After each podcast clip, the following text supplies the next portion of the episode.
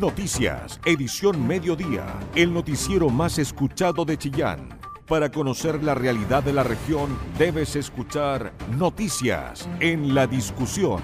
Con tu voz, somos todas las voces.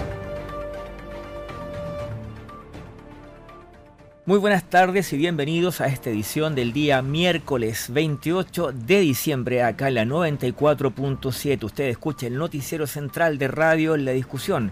Soy Felipe Ahumada, llegó periodista y estaré junto a Mario Arias acompañándonos en los controles en esta próxima entrega informativa. Bueno, casi todas las autoridades locales estaban hoy en la estación de trenes. La razón, la empresa de ferrocarriles del Estado junto a ellos, a las autoridades regionales, inauguraron un plan piloto para implementar el servicio de trenes que cubrirá el tramo entre las comunas de San Carlos y Chillán. De diario La Discusión estuvo ahí Diego Chacana. Durante la mañana de este miércoles en la estación de trenes de la ciudad de Chillán se dio inicio al nuevo tramo en tren que conectará la capital regional y la comuna de San Carlos en un lapso de 20 minutos y que vendrá en beneficio de un centenar de sancarlinos que transitan a diario entre las dos ciudades. La actividad se desarrolló con un viaje en tren desde las dos comunas y en donde estuvieron presentes diferentes autoridades regionales y representantes de la empresa de ferrocarriles del estado. Este proyecto viene en línea de la labor que está haciendo el gobierno en temas de mejoramiento a los trenes y también también a la ayuda que se le puede entregar a los habitantes no tan solo de estas ciudades, sino que también entre los diferentes sectores de la región. En ese sentido, el presidente de la empresa F, Eric Martin, comentó que este nuevo tramo generará condiciones de vía distintos, además de facilitar a los usuarios la rapidez de conectarse entre las comunas. Creemos que con esta posibilidad que, que generamos de poder conectar a San Carlos con Chillán, Chillán, San Carlos, eh, generamos condiciones de vida distintas. Eh, sabemos que esto va a permitir que mucha gente pueda conectarse hacia la capital regional de Ñuble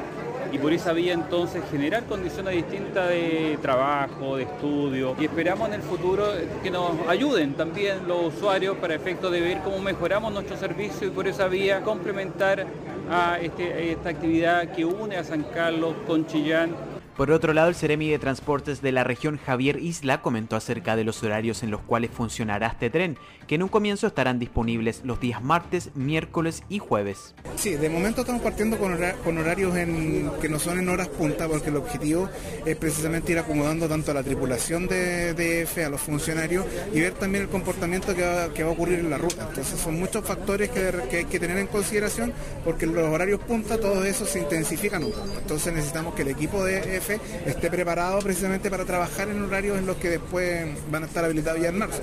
Porque el objetivo precisamente es que en marzo esto funcione en horarios en los que la gente pueda irse desde San Carlos al trabajo y después volver, de, terminando la vega, volver a, a San Carlos en tren. En la misma línea, el delegado presidencial de la región, Gabriel Pradenas, comentó que este nuevo tramo es un beneficio para los habitantes de las comunas y viene en línea de lo que está haciendo el presidente Gabriel Boric de mejorar el servicio de trenes en el país. Es importante que reconozcamos también que el tren, además de la caminata y la bicicleta, es el segundo medio más sustentable que existe en el país y nosotros obviamente queremos fomentarlo porque también en materia de seguridad descongestiona carreteras y nos ayuda a tener un mayor control vial. Es por ello que nosotros hacemos la invitación a este, a este piloto y a la gente también a que explore la posibilidad de viajar en tren e intensificar este medio para que tenga una buena evaluación y así podamos seguir fomentando, fortaleciéndolo y avanzando en esta dirección. Los usuarios fueron los más contentos con este nuevo tramo ya que vendrá a beneficiar los tiempos de traslados y también el bolsillo de las personas. Uberlina Guajardo, quien es presidenta de la Unión Comunal de San Carlos, y Marcelo Sepúlveda, quien es vecino de la comuna, tuvieron palabras acerca de este nuevo servicio todo avance, que, todo progreso que llegue a una comuna es un avance que va en beneficio de la gente. Eh, bueno, y habría que ver también la realidad, después es que lo que a veces son los costos los caros, entonces no, son muy favorables para la gente de escasos recursos. Habría que ver cómo va evolucionando esto y cómo va avanzando, porque uno todo se entusiasma cuando recién parte las cosas, pero después uno tiene que ir evaluándolo.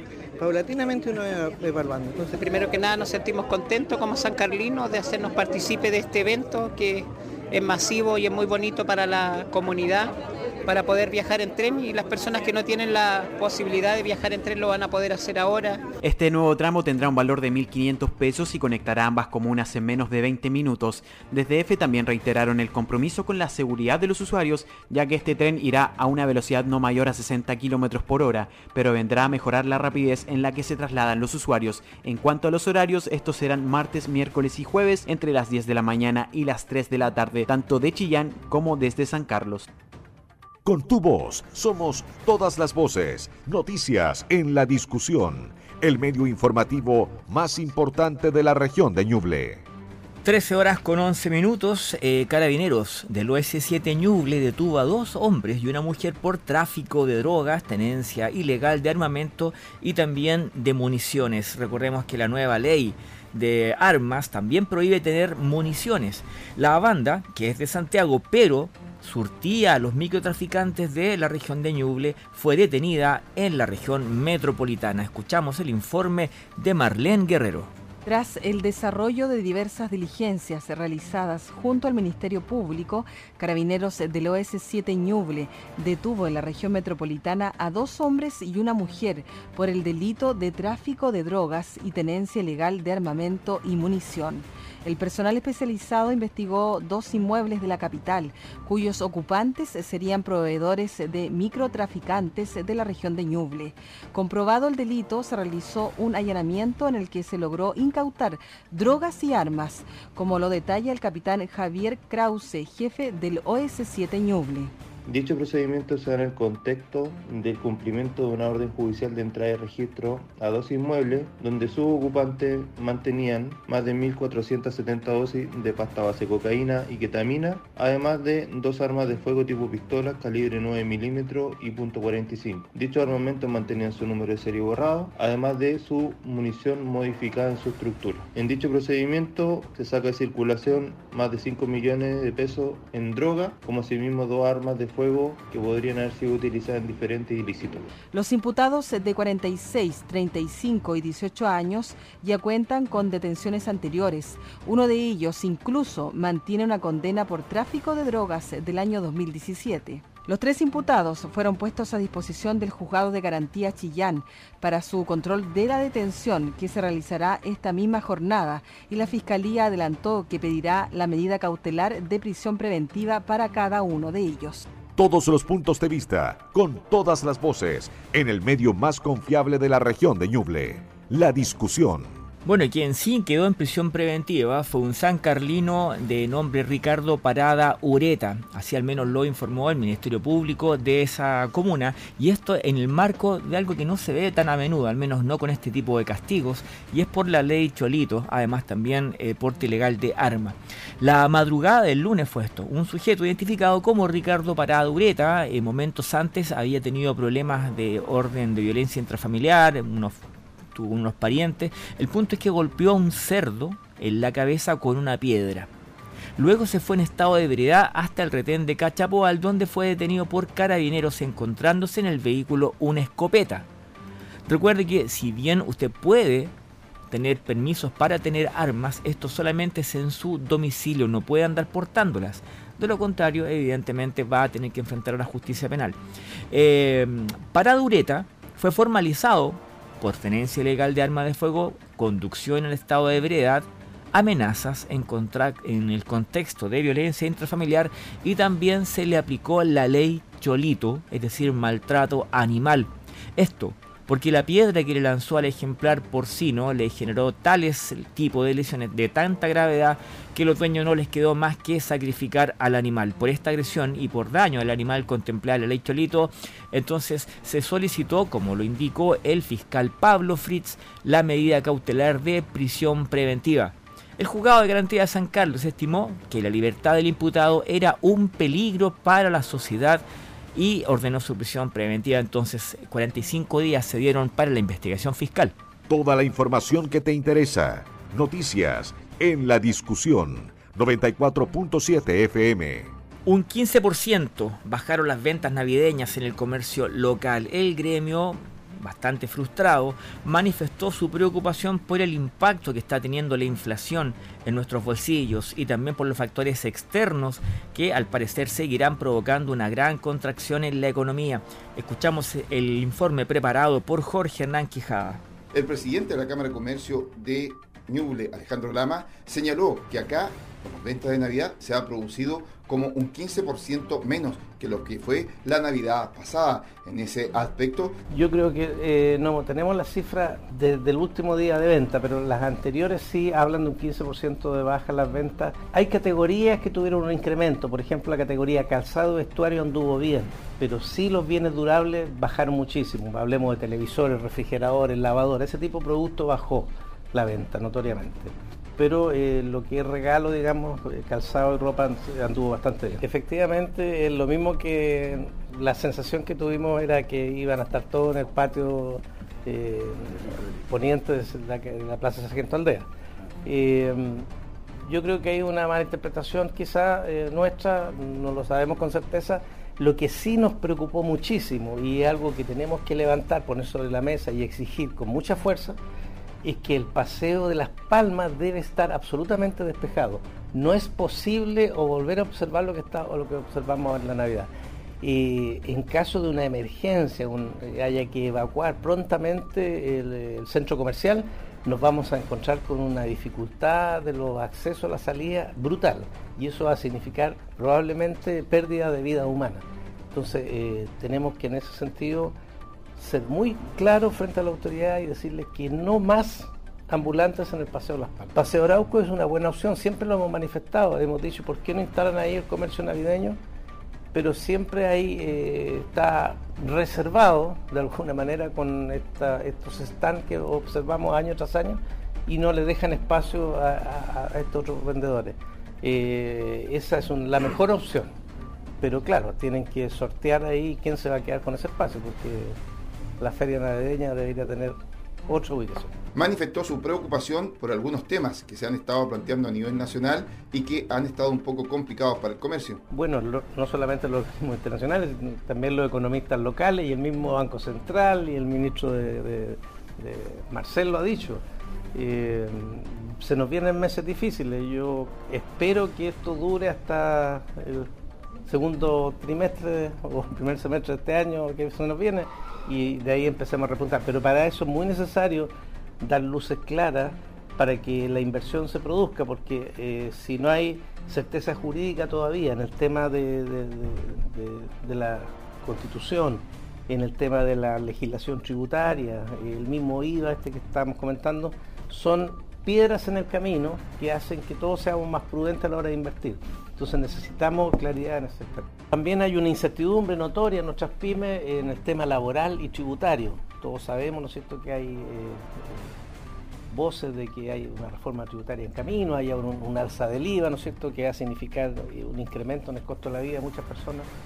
Eh, y, eso, por cierto, nos preocupa porque estamos en una, situación económica no muy cómoda. Sobre cómo se ve el futuro cuando se habla de una recesión mundial. Para nosotros es muy importante que se concrete el proyecto del, embalse Punilla. El embalse Punilla va a traer trabajo, va a traer riego, va a traer producción. Creemos que no se puede seguir dilatando este tema y el, el gobierno tiene que hincarle el diente fuertemente para poder ya se van a cumplir casi 100 años que estamos esperando que el embalse Punilla sea una realidad. Esta es la región con menos agua de acopio que tiene en, muchas regiones, así que eh, es un tema que hay que zanjar rápidamente. Y por cierto, eh, el comercio ambulante, ¿no es cierto?, es un tema que nos ha preocupado muchos años, pero ahora hay un ingrediente nuevo, está la ley 21.426 que le indica a los municipios que deben de tener una ordenanza en tal sentido. Hemos conversado con el alcalde de Benavente y se eh, van a hacer cargo de aquello.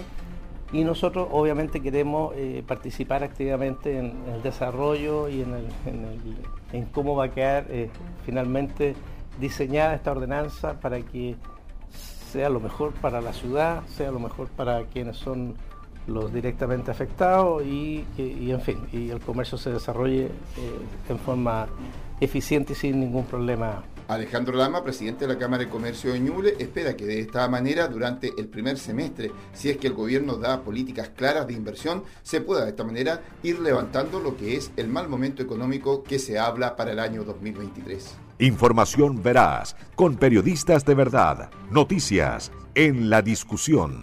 13 horas 21 minutos, más de 140 indicaciones, recibió el proyecto de reforma que habilita el proceso constituyente. Este miércoles debiera ser despachado a la sala del Senado. Más detalle nos cuenta la periodista del diario La Discusión, Isabel Charlín. Más de 140 indicaciones recibió la reforma constitucional que busca habilitar el nuevo proceso constituyente, la cual comenzará a analizarse y a votarse hoy en particular en la Comisión de Constitución del Senado en una sesión proyectada hasta las 20 horas. Según explicó el presidente de la comisión, Matías Walker, algunas de las indicaciones son producto de los acuerdos que alcanzaron los partidos que suscribieron el acuerdo por Chile, y otras buscan ir más allá de lo pactado, como por ejemplo incorporar un plebiscito de entrada. El presidente del Senado, Álvaro Elizalde, destacó la celeridad con que la Comisión de Constitución ha tramitado la reforma. Quisiera valorar la disposición que ha tenido el presidente de la Comisión de Constitución, así como todos sus integrantes, para tramitar en la semana regional este proyecto, hacerlo con la celeridad que se requiere, más aún cuando el director de servicio electoral ha sido explícito respecto de la necesidad de que este proyecto se apruebe rápido para poder, poder perdón, cumplir con el itinerario comprometido. Eh, y esperamos obviamente que esta sea una tramitación acuciosa y expedita. Otro de los temas que se contempla en las indicaciones dice relación con la paridad. Sobre este punto, la senadora por Ñuble del PPD, Loreto Carvajal, quien reemplazó a su par Pedro Araya en la Comisión de Constitución, sostuvo que es muy relevante que se haya aclarado este punto.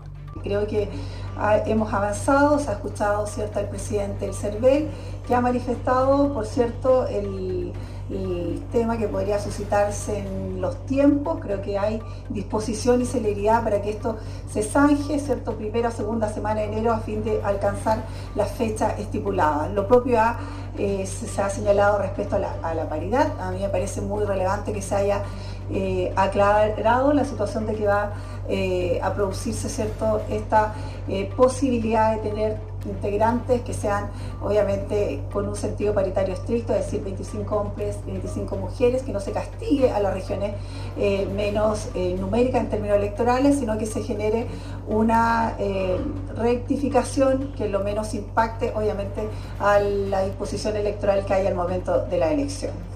Una de las propuestas es que el plebiscito de salida se realice el 17 de diciembre de 2023 que por consiguiente los actos preparatorios por parte del CERVEL se calculen desde esa fecha hacia atrás.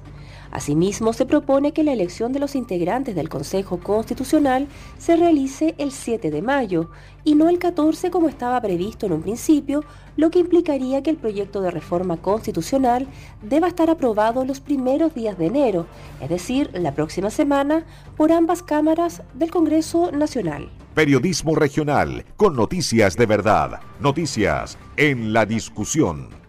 Ante la cercanía de las celebraciones de este año nuevo 2023, el CERNAC anunció que estará fiscalizando a las productoras que organicen las fiestas masivas de fin de año en todo el país para poder corroborar que estén las condiciones ofrecidas a los asistentes. A diferencia de los, dos últimos años, los eventos de despedida de este 2022 no podrán tener restricciones sanitarias ni tampoco eh, restricciones en cuanto al aforo. El director nacional del CERNAC, Andrés Herrera, explicó que estas gestiones tienen como objetivo que las empresas encargadas de organizarlos sean profesionales y cumplan al pie de la letra con todo lo que prometen en las invitaciones, en los flyers y también en la publicidad, especialmente a través de redes sociales.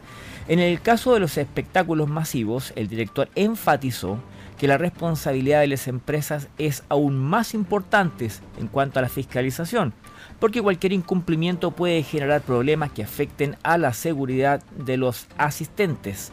La ley establece que los organizadores de espectáculos públicos que pongan en venta una cantidad de localidades que supere la capacidad del respectivo recinto se exponen a multas que pueden llegar hasta las 2.250 unidades tributarias mensuales, es decir, 138 millones de pesos. Con tu voz somos todas las voces, noticias en la discusión, el medio informativo más importante de la región de Ñuble. 13 horas con 31 minutos y tenemos en estos momentos 26 grados en Chillán.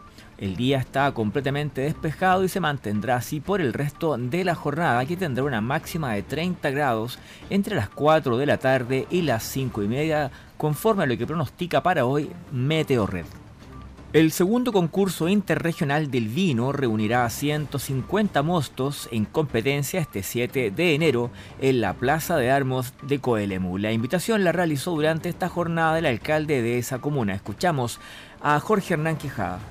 Y este día 7 de enero se va a desarrollar en la comuna de Coelemu lo que será el segundo concurso del vino. Estarán presentes cerca de 150 vinos en competencia. Actividades se desarrollarán a partir de las 10 de la mañana en la Plaza de Armas de la comuna. Para conocer los antecedentes, escuchemos a Alejandro Pedreros, alcalde de la comuna de Coelemu. Hoy día queremos invitar a toda la comunidad de la región y de las regiones vecinas también, desde el Maule hasta la Araucanía, a nuestro segundo concurso interregional del vino para la comuna de Coelemu. Este año estamos muy contentos, muy orgullosos eh, de haber podido convocar en, participación a más de 23 comunas de, estas regiones, con más de 150 muestras en participación. Así que esto sin duda nos posiciona como uno de los concursos más importantes del sur de Chile, así es que estamos eh, orgullosos de aquello y también muy agradecidos de que hoy día nos pueda acompañar nuestro gobernador regional, nuestro Seremi de Economía, que eh, sin duda también nos han manifestado, y así lo han expresado, su apoyo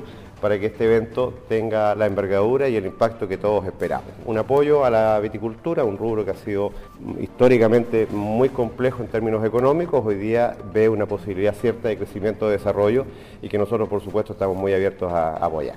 Esto se realiza en la plaza cívica de nuestra comuna, ¿no es cierto?, este 7 de enero del año que ya está a la vuelta de la esquina, 2023 eh, en una sola jornada con 150, más de 150 muestras con 23 comunas ya confirmadas de las regiones de Maule, Ñuble, Biobío y la Araucanía. Tenemos toda una eh, eh, categorización ahí, ¿no es cierto?, donde el, mayor realce y la relevancia la tienen siempre las cepas más ancestrales, las patrimoniales, que son muy características de nuestro valle, que tienen que ver con la moscatel de Alejandría, la país y la ascensor. También hay otras mezclas, otros ensamblajes, como le llaman los, técnicos, pero sin duda que eh, lo, que concita mayor interés son estas cepas, digamos, que llevan muchos, muchos años, centenarias algunas, en el territorio. El gobernador Oscar Crisóstomo señaló que más del 50% de los vinos que se producen en el Valle de Itata están siendo exportados. Queremos hacer una invitación para las familias ñulencinas para que este día 7 de enero puedan participar y ser partícipes del concurso del vino que está eh, hoy planificado la comuna de Coelemo. Es una fiesta que, realza lo mejor de lo nuestro y cómo se ha ido avanzando eh, el vino en nuestra zona. Recordar que el año 2022 la región de Ñuble aumentó un 50% las exportaciones de estos vinos a propósito de distintos convenios que tenemos con municipios, con ProChile, con distintos servicios de economía y ya ha permitido mostrar lo que se está haciendo aquí. Aquí son cepas muy patrimoniales, muy eh, identitarias que permiten precisamente tener ciertas particularidades que lo hace ser tan eh, atractivo actualmente, donde gran parte de esta cepa ya no se encuentra en el resto del mundo y nosotros hemos tenido la fortuna de poder eh, cuidarla en la región de Ñuble, particularmente en el Valle del Itata. Por lo tanto, toda esta expresión que ha sido cultivada, cuidada por nuestros productores del Valle, hoy van a estar en un concurso que va a reunir a comunas más allá de la región de Ñuble y creo que eso también demuestra el interés de otras regiones poder participar en un evento que es de alta categoría, que es muy respetado a nivel nacional y que año tras año se ha ido consolidando. Bueno, efectivamente, ya lo hemos dicho, más de una oportunidad el Valle Litata es la capital del vino ancestral de nuestro país que hoy está marcando tendencia a nivel mundial. No es casualidad el aumento de más del 53% de las exportaciones durante el año 2022. Países como Brasil, los Países Bajos, Canadá, Estados Unidos, China son los grandes consumidores de, este vino que, que es bien eh, particular, patrimonial, con cepas de origen. Recuerden también que el año 2021 dimos una pelea para que la cepa país, la cepa Cinso, no se fuera de nuestra zona eh, y, que la denominación de origen muy particular se quedara porque era parte de lo que era nuestro patrimonio, lo cuidamos y lo vamos a seguir cuidando y los distintos instrumentos que estamos hoy financiando a través de distintas instituciones también han permitido que nuestros productores vayan creciendo y vayan consolidando este rubro que es tan importante para la región de Ñuble. El Ceremi de Economía, Eric Solo de Saldívar. Eh, para nosotros, como gobierno, es muy importante el desarrollo del enoturismo en la región de Ñuble. El sector del enoturismo es un sector estratégico, emergente, que nosotros estamos apostando a la consolidación. Por eso celebramos iniciativas como el concurso del vino que está siendo organizado e impulsado por la Municipalidad de Coelemo en el sentido de que va en el camino correcto, de poder relevar eh, justamente el desarrollo de esta industria, que es una industria incipiente, eh, en vista de la consolidación, eh, y en ese sentido hacemos extensiva la invitación a que toda la comunidad ñublencina y las de, las demás regiones puedan participar este 7 de enero en el concurso del vino, que ya tiene una trayectoria importante, es el segundo, está convocando una cantidad importante de comunas y de productores, y en ese sentido nosotros destacamos el acierto del alcalde Alejandro Pedrero en poder apostar eh, en el desarrollo del enoturismo en su, en su comuna eh, y por parte del gobierno vamos a estar desplegando una cantidad importante de instrumentos durante el año 2023 que en conjunto con el gobierno regional estamos impulsando para desarrollar y consolidar la industria del enoturismo en la región de Ñuble. Este año, el 2023, en el marco del Plan Chile Apoya que fue anunciado por el presidente Boric, eh, tuvimos un importante despliegue de recursos en la región de Ñuble. En eso quisiera destacar que más de 320 pymes del sector de turismo han sido beneficiadas del programa Chile Apoya. En ese sentido, eh, varias de estas eran justamente del sector de enoturismo. La invitación es a la comunidad a participar de este segundo concurso del vino en la comuna de Coelemo el próximo día 7 de enero a partir de las 10 de la mañana en la Plaza de Armas. Toda la información que te interesa. Noticias en la discusión. 94.7 FM. En una ceremonia que incluyó música en vivo, danzas, lecturas poéticas y la presentación de videos, se realizó la entrega oficial de los Premios Municipales de Arte 2022, evento realizado en el Centro Cultural Municipal de Chillán. En la oportunidad se entregaron estos reconocimientos a la profesora de danza Elvira Huespe Enríquez por sus aportes a las artes escénicas y al poeta Roson Yever Abato por su aporte a la literatura. También se entregó en esta oportunidad el Premio Municipal de Artes en categoría Estudiantes a los integrantes del taller extra programático Recreo Social que ofrece el Liceo Narciso Tondró con un alto enfoque social y patrimonial, dirigido por el profesor Luis Norambuena Sánchez. El alcalde Camilo Benavente explicó que de esta manera se quiere continuar con la tradición municipal de fomentar el arte local. Todo lo que hemos hecho hoy día es reconocer a nuestros, que por su mérito, por su historia, por su trayectoria, por sus publicaciones, por su eh, etapa formativa, en el caso de los profesores, ¿cierto? Han desarrollado de tan buena manera lo que hemos visto hoy día, parte de lo que hemos visto, porque esto tiene mucho más y hemos escuchado también. Entonces estamos muy contentos, porque esto lo hacemos entre todos, entre la corporación, entre los concejales, entre las universidades y en este Chillán, que tiene tanta historia, que tiene tanta trayectoria, nosotros tenemos una obligación y una responsabilidad y lo estamos tratando de hacer con mucha fuerza y con mucha convicción. Para Elvira Huaspe, quien anunció su próximo retiro de las actividades tras 50 años de trayectoria, este premio fue un aliciente más para sus alumnas que para ella misma, para poder continuar con la danza. Yo creo que a ella las, motiva aún más de seguir. Por eso que me cuestionan que yo deje, ya me retire la danza. No lo aceptan, no quieren aceptarlo. Ahora me estaban abrazando y me estaban diciendo ya, luego nos vemos, ya programamos algo. Entonces, cuesta, pues esta es parte de mi familia, de mis hijos y quiero dedicarme a ellos. 50 años lo he dedicado a la danza. He sido feliz con ellos, así que...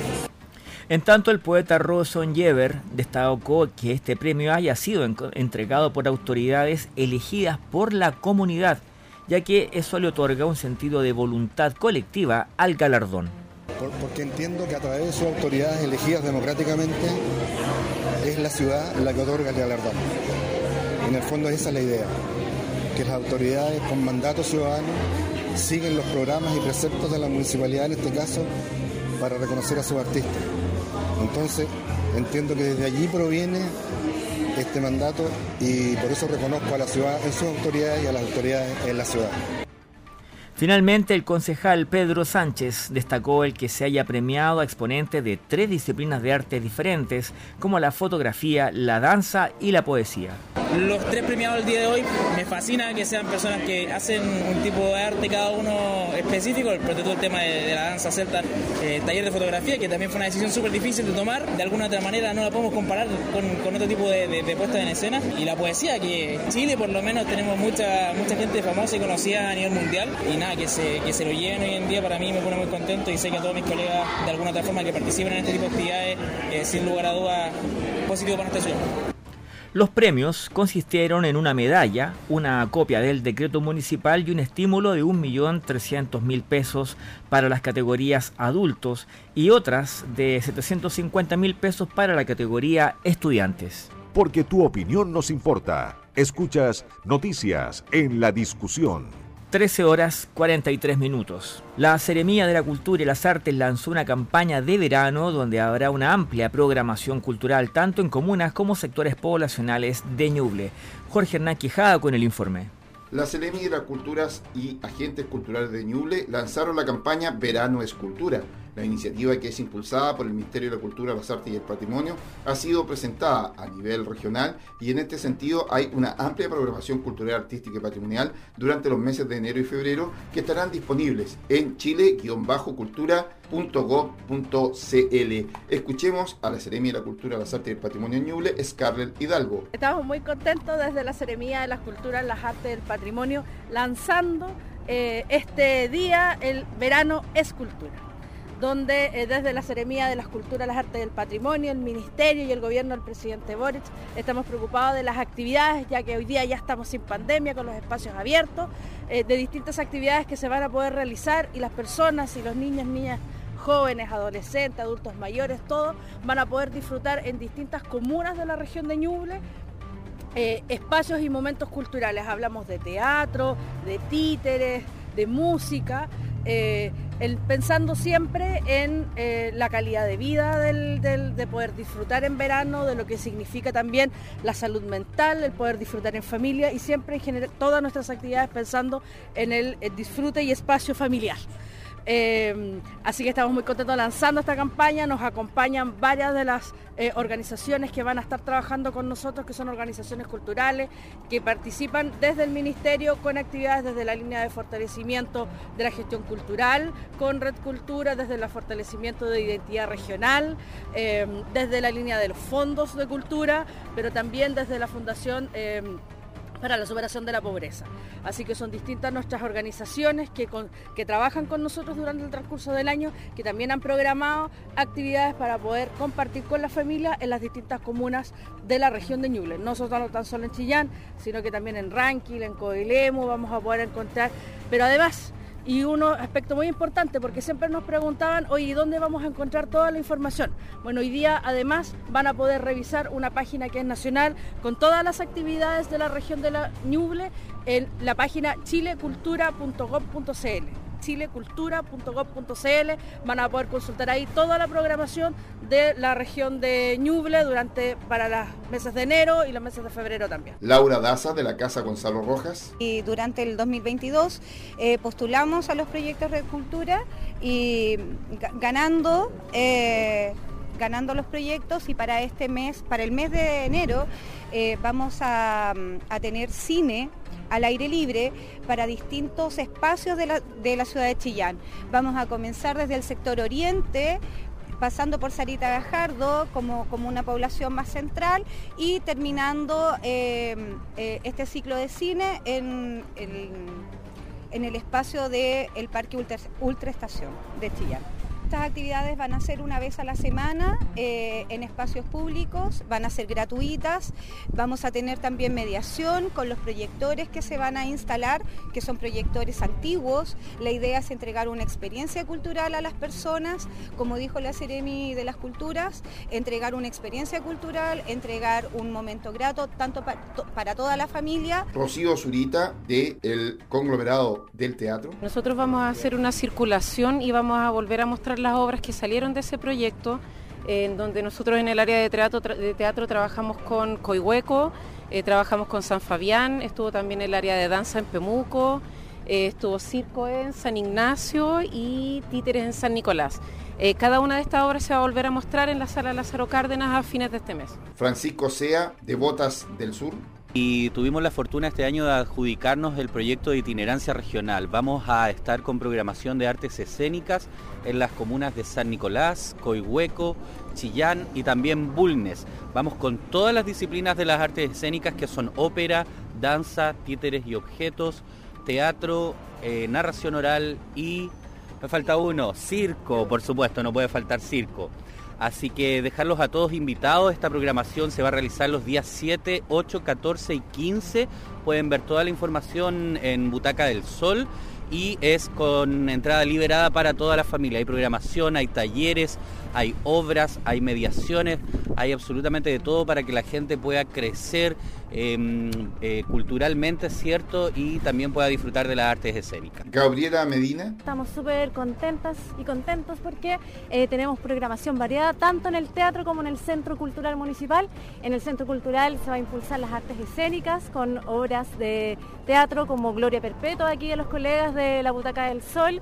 Eh, también vamos a tener artes cincenses con Compañía en el Aire, con la obra Hijos del Volcán y también culminamos en marzo con un hito muy importante eh, de este programa Red Cultura en el cual estamos súper contentos ya que fuimos los únicos en la región que postuló a la línea de asociatividad y vamos a trabajar con cuatro espacios culturales importantes de la región donde vamos a trabajar con este teatro de puertas abiertas donde sale el teatro a trabajar a distintos espacios de la comuna de Chillán donde las personas van a ser protagonistas de su desarrollo artístico pero también de su salud de su bienestar emocional a través de las artes. Las actividades se estarán avisando semana a semana durante el próximo verano del año 2023 para que la gente pueda participar tanto en la ciudad de Chillán como también en comuna y sectores poblacionales. Periodismo regional con noticias de verdad, noticias en la discusión.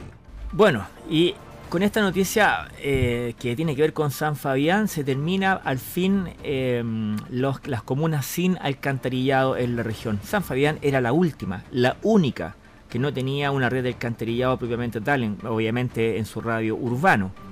Ahora va a contar con una y también con una planta de tratamiento de aguas, esto tras la aprobación de más de 8.500 millones de pesos por parte del Consejo Regional de Ñuble. Los recursos van a permitir dar solución a 641 viviendas, resolviendo así un problema sanitario que arrastraba por años esta comuna fronteriza. Diego Chacana. Una inversión que supera los 8 mil millones de pesos para la comuna de San Fabián fue aprobada por el Consejo Regional en una sesión extraordinaria que se realizó en el Liceo Polivalente Jorge Alessandri. Este monto fue destinado por el gobierno regional de Ñuble para la construcción de una red de alcantarillado y una planta de tratamiento de aguas servidas que beneficiará directamente a 641 viviendas de la comuna. Esta iniciativa contempla también una asistencia técnica por parte de la empresa Bio con el propósito de efectuar la actualización, ajustes y aprobación de los diseños y supervisar la ejecución ejecución de las obras civiles de acuerdo a las exigencias técnicas y normativas sanitarias. En ese sentido, el gobernador regional Oscar Crisóstomo aseguró que estas noticias son muy buenas para la comuna, además que vendrá a actualizar el plan regulador comunal, que tendrá un monto destinado de 238 millones de pesos. Donde hemos aprobado dos grandes proyectos, primero el plan regulador y su actualización que estaba pendiente desde la época del 60, por lo tanto ya estaba eh, totalmente obsoleto y hoy tenemos que colocarnos al día en esa materia. Pero sin lugar a que lo más importante para la comunidad era el proyecto Alcantarillado, más de 8.500 millones de pesos, para el pueblo San Fabián particularmente, donde estamos contribuyendo a la equidad territorial y ajustando también cada una de las expectativas y mejorando la calidad de vida de nuestros vecinos y vecinos. Por otro lado, Laura Pozo, quien es vicepresidenta de la Comisión de Salud y Medio Ambiente, señaló que serán los habitantes de San Fabián los más beneficiados por este proyecto para que puedan tener una mejor calidad de vida. Eh, va a dar eh, mucha satisfacción a todos los ciudadanos de aquí de la comuna de San Fabián.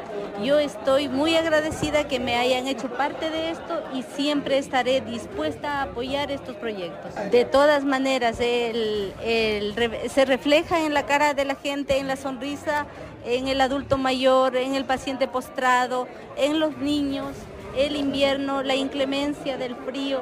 Todo eso se va a ver reflejado más adelante. Dentro de la misma sesión, el Consejo Regional dio luz verde al proyecto de actualización del Plan Regulador Comunal de San Fabián, que rige desde 1967, lo que permitirá realizar una planificación urbana armónica a las proyecciones de desarrollo de la comuna. En ese sentido, el alcalde Claudio Almuna aseguró que estos proyectos vienen a mejorar la calidad de vida, tanto sanitariamente como en el sentido urbano. Estos proyectos nos mejoran la calidad de vida porque son iniciativas que habían tenido problemas desde otra, desde la región matriz que era Bio Bio, pero en la particularidad, lo más importante que con esto la región de Ñuble está saldando una deuda que teníamos acá en San Fabián desde el punto de vista de que aquí no había alcantarillado. Éramos una de las únicas comunas de la región que no tenía este servicio, así que muchas gracias al gobernador Oscar Crisóstomo porque él desde el primer día se comprometió con nosotros. En detalle, el proyecto de alcantarillado considera una red de 11.357 metros lineales de colectores, 641 uniones domiciliarias, 154 cámaras de inspección y una planta de tratamiento de aguas servidas con tecnología biofiltro, además de la construcción de nueve casetas de baño para familias de escasos recursos que no cuentan con esta infraestructura en sus hogares. Con tu voz somos todas las voces, noticias en la discusión el medio informativo más importante de la región de Ñuble. 13 horas 53 minutos, vamos a tomar contacto con el editor de nuestro programa, Marcelo Herrera, periodista, quien nos trae el informe nacional e internacional. ¿Cómo estás, Marcelo? Hola Felipe, ¿cómo te va? Muy buenas tardes. De inmediato vamos a conocer las informaciones de carácter nacional e internacional en esta jornada, día miércoles, aquí en Noticias en Radio La Discusión. Y vamos a comenzar de inmediato con un interesante estudio que se dio a conocer hoy día respecto al consumo de alcohol ¿ah? para las fiestas de fin de año y el comportamiento eh, vial o de tránsito, de educación vial que tienen los chilenos. Em, es un estudio que eh, está hecho de cara a este fin de semana, donde se despedirá, despedirá el año 2022 dando paso hacia el 2023 y donde ya se anticipan grandes celebraciones y actividades, sobre todo porque los festejos se extenderán hasta el 2 de enero, recordemos, es feriado, así que será un fin de semana largo. Por ello, la Asociación Pro Consumo Responsable de Bebidas Espirituosas, APROCOR, y la empresa Cadem realizaron la segunda radiografía de educación en consumo de alcohol, la cual entregó una serie de datos respecto al consumo de bebidas alcohólicas y la conducción.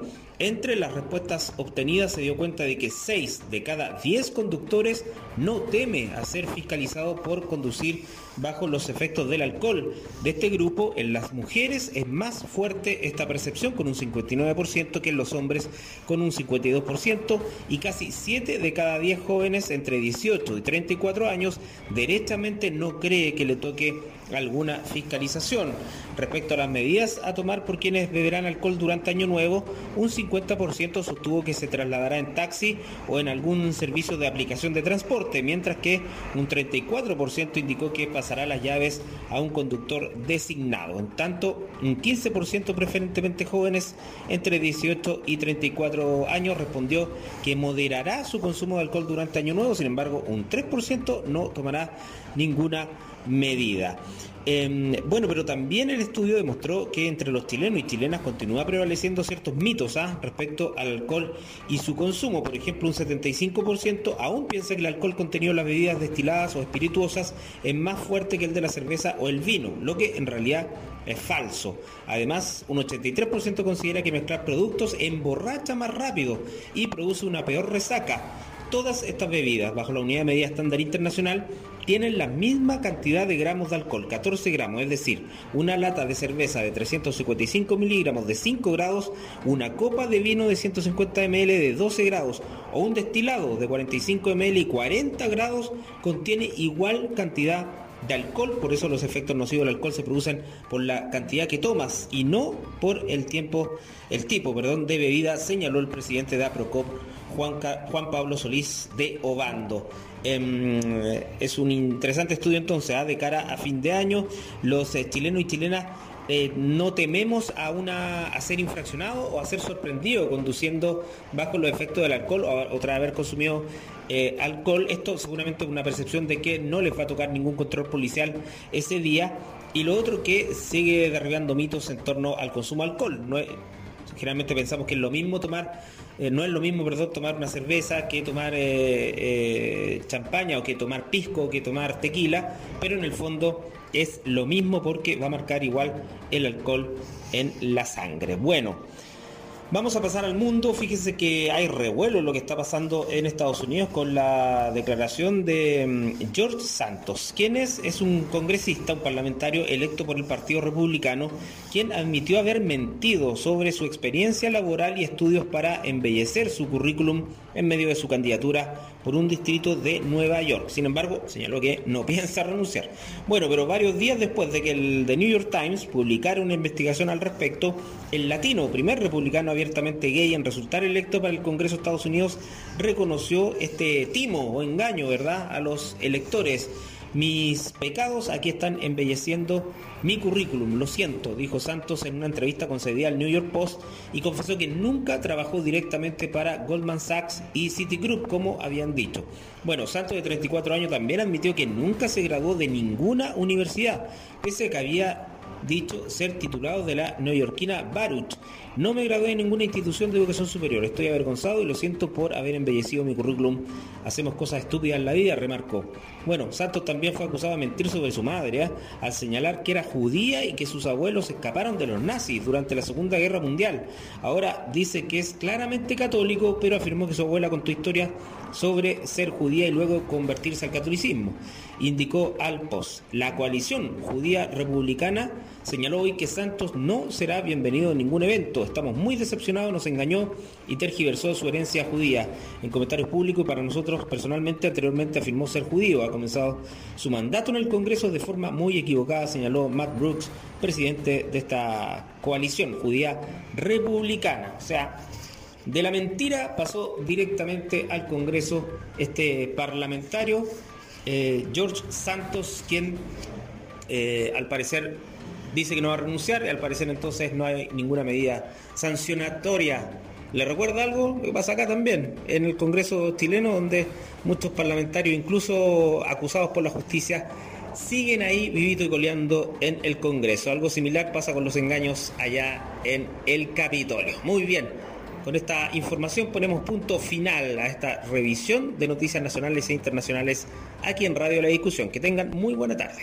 Toda la información que te interesa. Noticias en la discusión 94.7 FM. 14 horas en punto ponemos fin a nuestro noticiario este, de esta día miércoles 28 de diciembre. En nombre de todos quienes trabajamos en este programa, le damos la más eh, muchas gracias, lo invitamos cordialmente para mañana. Buenas tardes. Noticias, edición mediodía, el noticiero más escuchado de Chillán, periodismo regional con noticias de verdad, en la discusión, con tu voz, somos todas las voces.